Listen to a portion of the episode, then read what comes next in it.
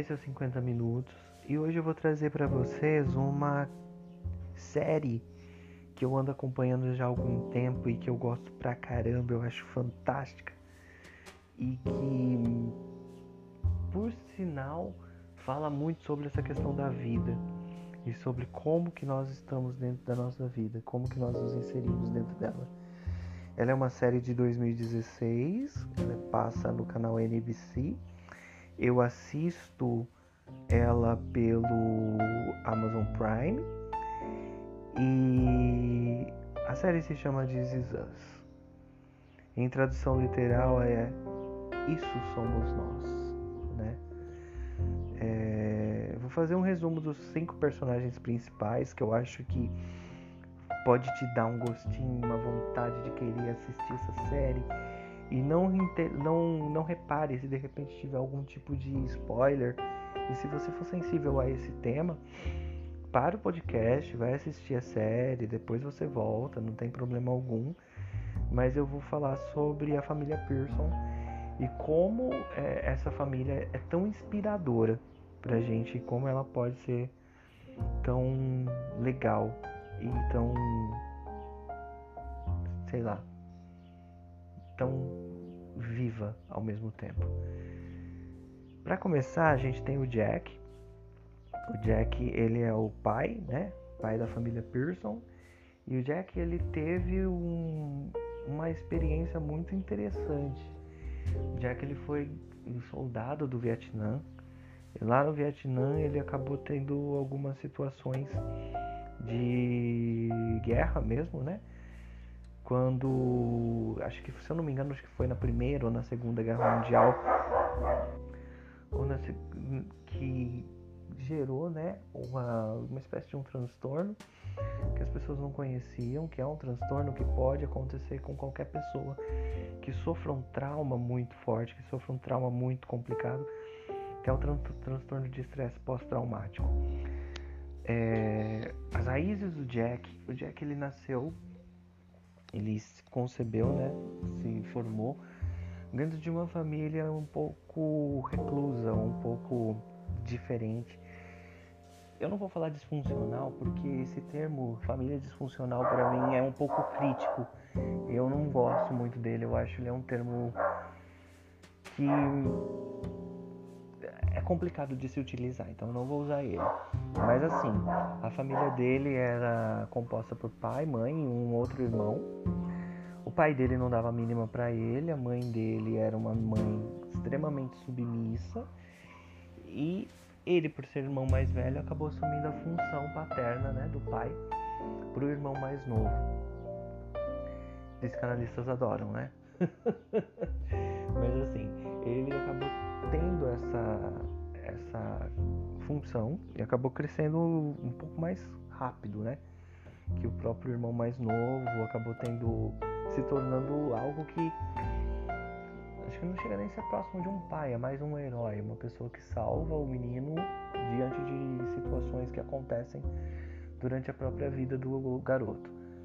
E o Jack de repente ele cresce, ele se torna um homem adulto, traumatizado por medo da guerra, mas um trauma que ele conseguiu de alguma forma é, subverter em situações onde ele não precisaria fazer e cometer as mesmas atrocidades ou as mesmas questões que o pai dele cometia. Então ele acaba se tornando um pai muito presente, uma pessoa muito inspiradora, uma pessoa que você consegue é, perceber que tem erros, que tem falhas, que tem muita honestidade, assume as suas dificuldades, as suas é, limitações mas que mesmo assim é, entende o papel que ele tem, o papel de desenvolvimento de desenvolvedor né, na vida dos três filhos, né? Ele se casa com a Rebeca.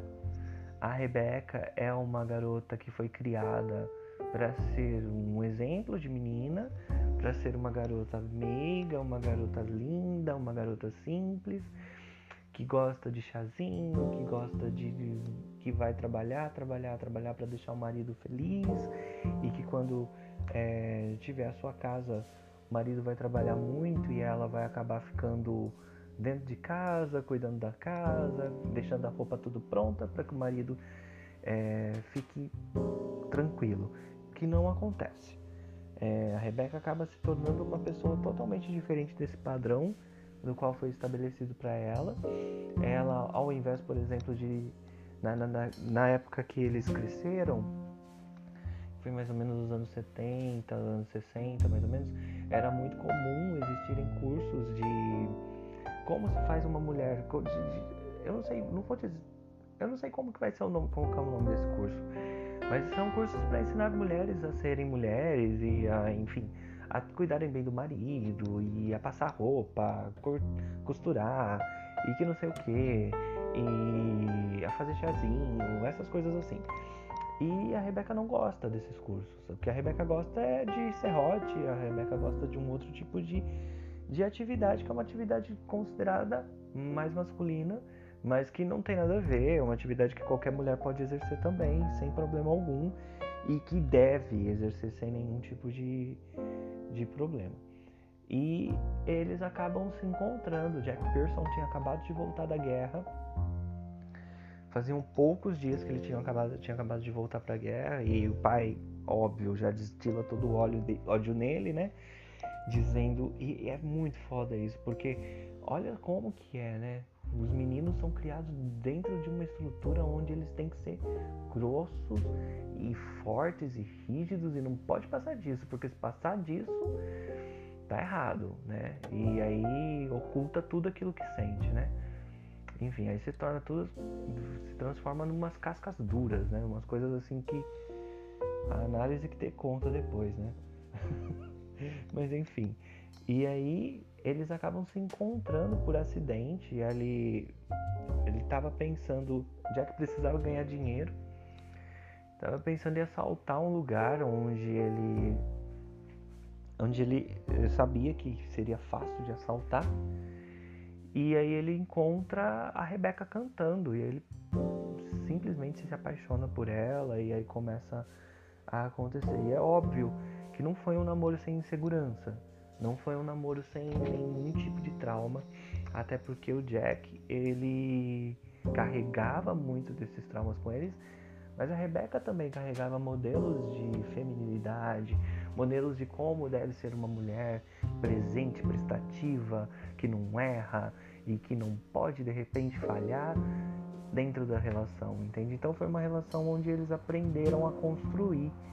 Não foi uma foi uma relação que não tinha não, não, não daria certo.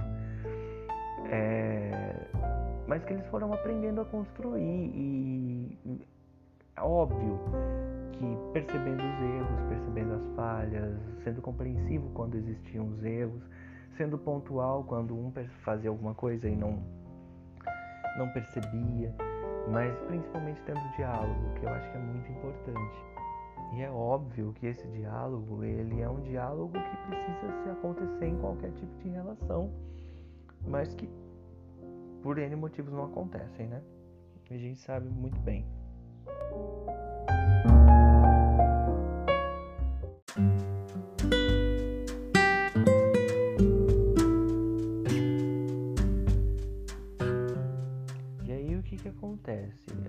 O Jack eles começam a construir uma vida juntos. Me parece, isso não é muito detalhado, mas me parece que eles tiveram pouco tempo de namoro. Me parece que eles namoraram por muito pouco tempo. E aí acabou que eles gostaram muito e acabaram entrando numa relação. Acho que por conta dessas duas contingências que os dois tinham, né? A vida do Jack não, tava, não era uma vida fácil, não estava uma vida legal, não estava nada tranquilo, assim como a vida da, da Rebecca também não estava uma vida fácil, justamente por ver algumas situações em que a mãe tinha que se expor e se humilhar e, e fazer com que as vontades do pai fossem é, aceitas. E aí eles se casam, eles têm montam um, começam do zero, começam a, a, a montar suas casas, os seus sonhos, a planejar, né? A ter todas aquelas ideias. E acho, creio eu também, que além dessas contingências terem é, culminado nisso, é, é, muito, é muito interessante que a série não deixa claro não fala, tipo, existia uma força externa entre eles e fez com que eles dessem certo. Não tinha nenhum tipo, não tinha nenhum Arias com ascendente em gêmeos, oi, que é, apareceu na vida deles, mas que de uma certa forma eles queriam, eles a, a, toparam fazer isso. E que, a meu ver, e olhando assim bem é, diretamente, foi a melhor coisa que eles puderam fazer na vida deles, né? E aí eles engravidam. A Rebeca descobre que ela tá grávida de três pessoas. de três bebês, três gêmeos, três nenéns, três gêmeos. E o que que acontece? Eles entram em desespero, porque até então eles estavam planejando ter um filho, sabe? Ou ter dois, mas assim, num curto espaço de tempo, mas não três de uma vez. Então imagine você, recém-casado, é, com um monte de boleto para pagar, com um monte de coisa para acontecer, mas assim, extremamente apaixonado por aquela pessoa. E de repente, você tem é, três pessoas, três vidas para cuidar. Imagina isso. Vale a pena ressaltar também que a série não dá indícios de conto de fadas. Então o que nós estamos vendo aqui não é um conto de fadas. Príncipe encontra princesa e aí eles casam e eles ficam felizes para sempre e as coisas dão certo e não, não é isso. A série, apesar de ter aquela questão do drama, aquela questão da presença dramática de uma situação, tarará, ela não não fala de uma coisa é, de uma receitinha, entende? Ela mostra a vida. Então, de repente o Jack perde o trabalho, de repente a, a Rebecca precisa trabalhar, ou de repente um filho quebra o braço e aí você não sabe o que fazer, entende? Essas situações assim que acontecem cotidianamente com as pessoas e conosco, com todo mundo acontece, e a gente não sabe o que fazer. E dá trabalho, né? Mas isso somos nós, né?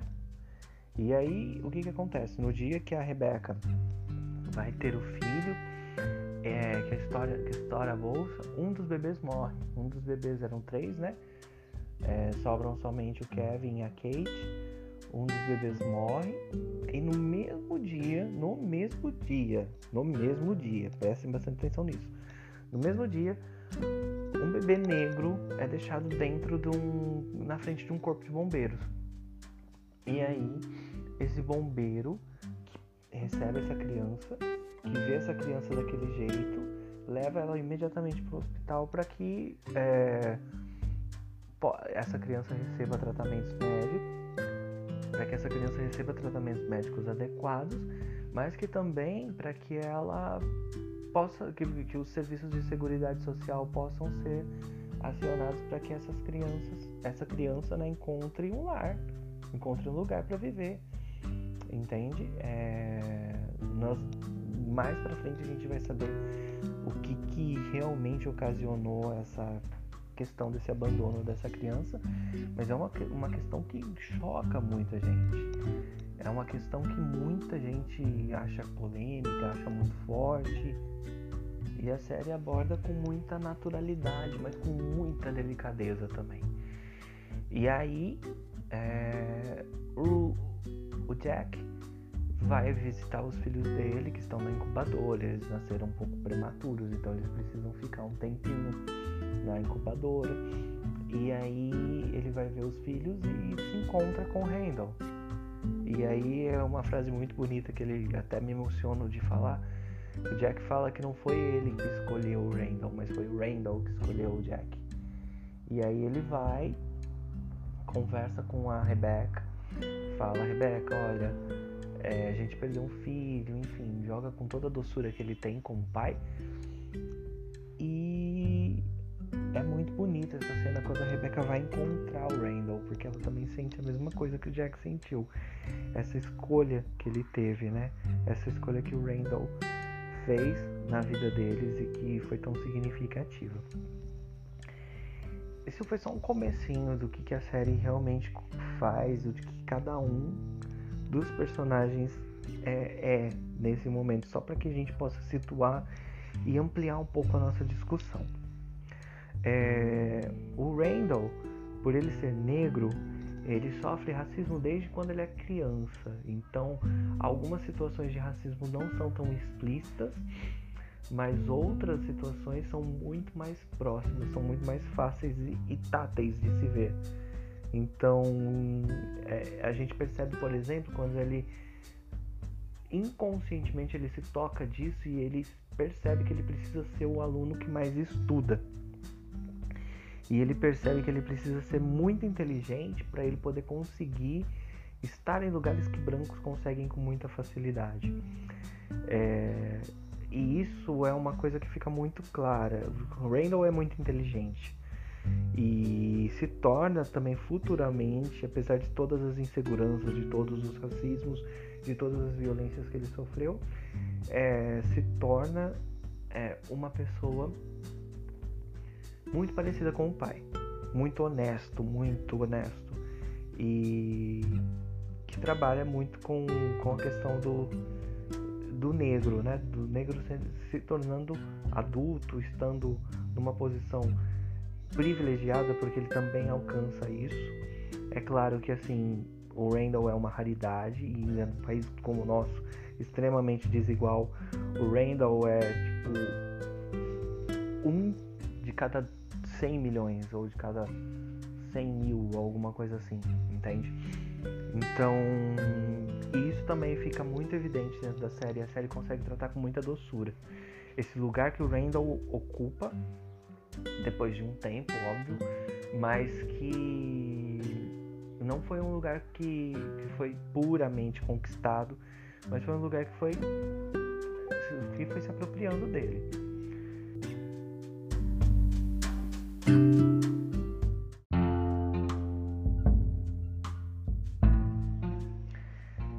Temos também a Kate, que é uma, uma moça linda maravilhosa, mas obesa, gorda.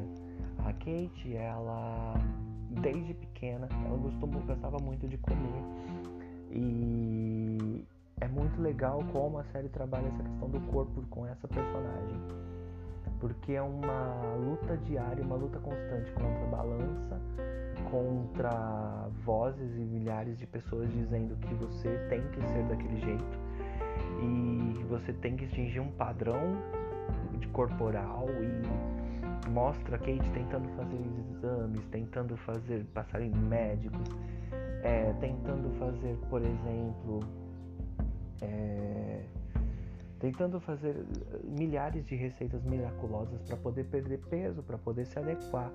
Eu não tinha conhecimento, mas eu só descobri através de Us, por exemplo, que pessoas que fazem bariátrica podem ter um, desenvolver um tipo de anemia e que esse tipo de anemia é uma anemia permanente. Enfim, não sei se de repente a série se equivocou nisso, mas eu não, não me aprofundei também. Mas a Kate é, mostra muito, muito, muito forte essa questão da relação dela com o corpo, da relação dela com a própria vida dela, com a própria aceitação desse corpo. Então ela, como que ela imagina esse corpo, como que ela vê esse corpo, o que, que ela faz com esse corpo, o que, que ela sente desse corpo. E isso vai se mostrando e sendo é, muito explícito durante a, a, a, série em si, até o momento em que ela é, procura um médico né, para tentar fazer uma cirurgia, uma bariátrica, uma redução de estômago, e essa médica aconselha ela para ir num encontro, num, nos grupos terapêuticos que existem para pessoas que se enxergam acima do peso ou que têm uma disfunção quanto à questão do peso. É, disfunção que eu falo não é disfunção corporal, mas é uma disfunção psicológica, entende? Quando a pessoa olha para o corpo dela e odeia o corpo, é, não gosta do próprio corpo dela. E como a gente muitas vezes é aprendido a não gostar desse corpo, a não querer esse corpo, a não estar nesse corpo. Entende? É, e a Kate vai, ela durante a infância ela gostava, ela sempre foi uma criança muito alegre, sempre foi uma criança que gostava muito de cantar e desenvolveu esse talento da música muito cedo. Então, seguindo os próprios passos da mãe, né? A mãe, depois que ela que ela engravidou e teve os filhos, a carreira musical ela ficou um pouco desfocada, salvo alguns momentos em que ela aparecia cantando em um bar ou algum outro tipo de lugar. E a Kate acabou herdando isso dela. Então, durante a infância, ela cantava maravilhosamente bem, ela se apresentava. É muito bonito. Tem uma parte que. Ela, essa parte é muito bonita. Como eles são os trigêmeos, eles fazem aniversário no mesmo dia. Entende? Não dava para fazer. Trigêmeo não faz aniversário em dias diferentes, né? Oi. e aí, eles. Eles acabam fazendo três festas diferentes e numa ocasião mostra que o Randall queria uma festa de ciências, o Kevin acho que queria uma festa dos super-heróis, porque ele queria se mostrar para a menininha, amiguinha, para a futura namoradinha dele, que ele achava linda. E a Kate queria uma festa da Madonna. Vejam bem, a Kate queria uma festa da Madonna, a Madonna magra e a Kate já gordinha querendo uma festa da Madonna. E quando ela recebe essa festa da Madonna, as, algumas meninas começam a criticar ela ou falar: ah, você não tem o peso da Madonna, você não tem o peso da Madonna, você nunca vai poder ser a Madonna, você é muito gorda para ser a Madonna. Aquelas aqueles comentários maldosos que muitas vezes a gente vê a criança fazendo e fala: ai, ele vai aprender, ele não sei o que. Não, a criança já está mostrando alguma coisinha ali que, né, precisa estar atento. E aí a gente percebe que isso vai acontecendo com a Kate. Ela vai, na própria festa dela, ela vai se entristecendo até que chega o pai e eles decidem fazer o quê? Dançar Vogue. e assim, as meninas saem da festa dela, vão para outro lugar ela acaba ficando sozinha, muito chateada. Mas o pai acaba tentando reverter isso de uma certa forma, né? Trazendo essa, essa é, questão do, do, do Salvador e do herói novamente, né? Para uma outra criança. E assim, alguns podem até dizer, ah, tá errado, tá ok, mas, gente, não dá pra julgar uma vida. Eu não, não tenho capacidade para pegar e julgar alguém. Não tem como pegar e falar assim, que Jack, você está errado, você está mimando a sua filha que não sei o que. Não, ele está criando a filha dele. Poxa, sei lá. Não posso pegar e falar isso, não cabe a mim também. Mas enfim, aí chega esse momento que essa ligação entre pai e filha é muito forte, mais do que com os outros meninos.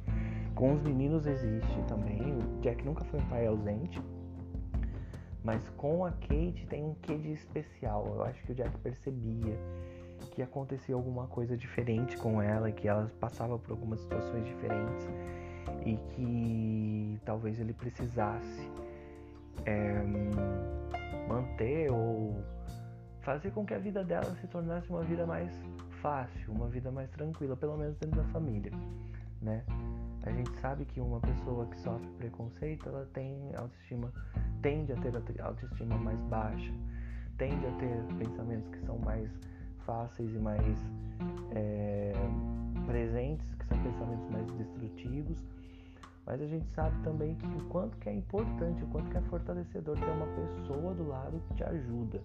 Ter uma pessoa que te anima, que naquele dia que você tomou aquela porrada gigantesca do mundo, é, tem uma pessoa ali que, que pode te ouvir, te dar carinho e a, a, a, alento, enfim. E o Jack sempre foi isso com ela. Então percebam bem, nós estamos falando de pessoas que estão destruídas emocionalmente, de pessoas que estão.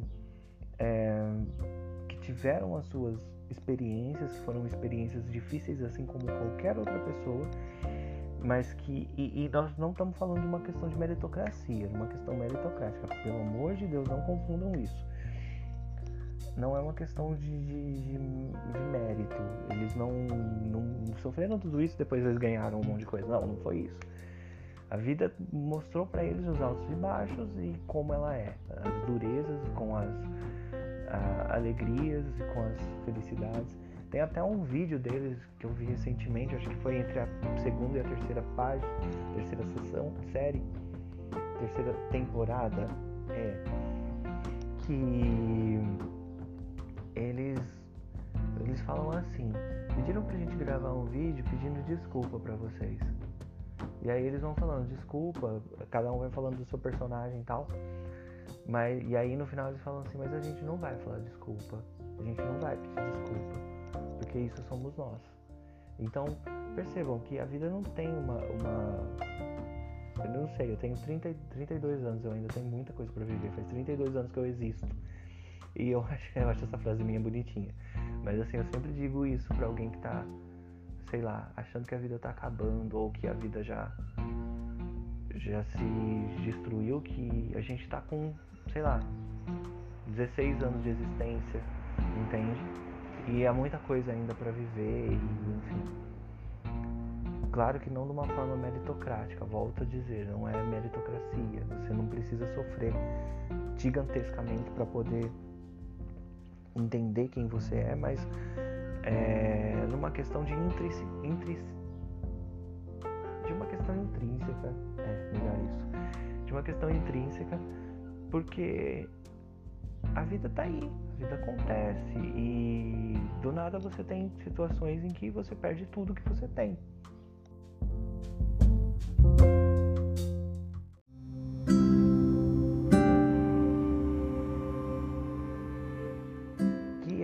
Caso do Kevin. O Kevin, o que, que ele foi? O Kevin, ele foi interiorizando dentro dele que ele precisava ser bonito, que ele era bonito, que ele era o centro das atenções e que ele precisava ter atenção para tudo na vida dele. E aí, consequentemente, quando ele cresce e se torna um adulto, ele acaba não conseguindo fazer nada. Literalmente ele acaba não conseguindo fazer nada. Ele acaba não se tornando um pai, ele acaba não se tornando. Os empregos que ele entra não dão certo, os trabalhos que ele tenta fazer não funcionam, até que ele consegue ser muito bem sucedido com uma, com, numa carreira de ator. Então ele se torna ator e nessa carreira de ator ele acaba fazendo um papel que é marcante, que é um papel de um bebezinho, de um de um pai, de um cuidador de bebês, né, que usa fraldas, enfim, que acaba tendo alguns comportamentos que são muito infantis e que remetem muito àquelas questões de adultos que são crianças e que, que são crianças não, que têm comportamentos infantis, e, enfim, todo mundo pode ter esses comportamentos infantis a qualquer hora do momento do mundo e qualquer hora da vida, e isso acontece com qualquer pessoa, mas a gente cresce, né? A gente precisa crescer. E aí chega um momento, um determinado momento do, das gravações do episódio, que ele acaba é, tendo um surto. Ele acaba tendo um surto no meio, acho que era gravação ao vivo, não sei. E aí ele começa a, a gritar e a quase quebrar todas as, as o cenário, e enfim, isso acontece com ele, ele cai nessa rehab. E aí ele vai enfrentando esses problemas de uma forma muito selvagem às vezes, mas também de uma forma muito doce, que às vezes ele acaba sendo é, percebendo o espaço dele. E olha só como que é interessante, quando a gente pega e de repente fala de família, Lembra que eu falei que eu não gostava daquele termo de família disfuncional? Eu também não gosto de um exemplo de, de, de livros ou de escritores que delimitem, por exemplo, um tipo de família. Sabe? Tipo, a família precisa ser dessa forma para que os filhos possam ser assim. Não, não dá. Porque a família pode ser múltiplas coisas, a família pode ser N coisas. E, e os filhos podem absorver e pegar e, e sentir de cada experiência de uma forma diferente. Então, observem, você pode ser o mesmo pai para os três, para três pessoas diferentes, e cada um vai aprender de uma forma diferente, que a gente não sabe, que a gente não controla, que a gente não tem domínio. Entende? Forte isso, né? Então aí às vezes você percebe, por exemplo, que você está tendo algumas dificuldades com seus filhos, algumas dificuldades dentro da família, algumas dificuldades que são é, dificuldades mesmo e que acontecem com qualquer pessoa. Que muitas vezes as pessoas podem dizer para você, ah, mas você não está sendo, não está, não tá se equivocando, ou não está chorando demais, mas é a sua experiência e a sua experiência precisa ser respeitada, entende? É, indico para vocês esses Us, vão lá. No Amazon ela está disponível inteira até a terceira temporada, acho que entrou esses dias a terceira. Se eu não me engano, já tem uma quarta temporada e já tá vindo uma quinta também. Mas eu não sei em nenhum outro lugar onde tem disponível a série que não no Amazon. Então vocês podem assistir, acompanhar por lá, que eu acho que pode ser bem interessante para vocês.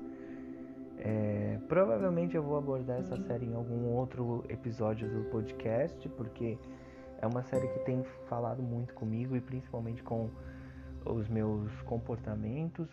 Que digo, posso ser estudante de psicologia, posso ser psicólogo, posso estar formado, mas ainda estou aprendendo, ainda não sei muita coisa e provavelmente eu vou trazer novamente essa série para vocês, ok? Fica aí a dica. This Is Us, disponível no Amazon Prime, na NBC. Também em algum site torrent ou algum outro lugar assim, eu acho que pode ser interessante para todos vocês, ok? Até breve, a gente volta a se falar. Não sei quando, porque eu não tenho. Como eu, como eu digo para vocês, eu preciso me encher de um assunto para poder falar desse assunto. E quando eu estiver cheio de um outro assunto, eu volto a falar com vocês. Um abraço. Até mais.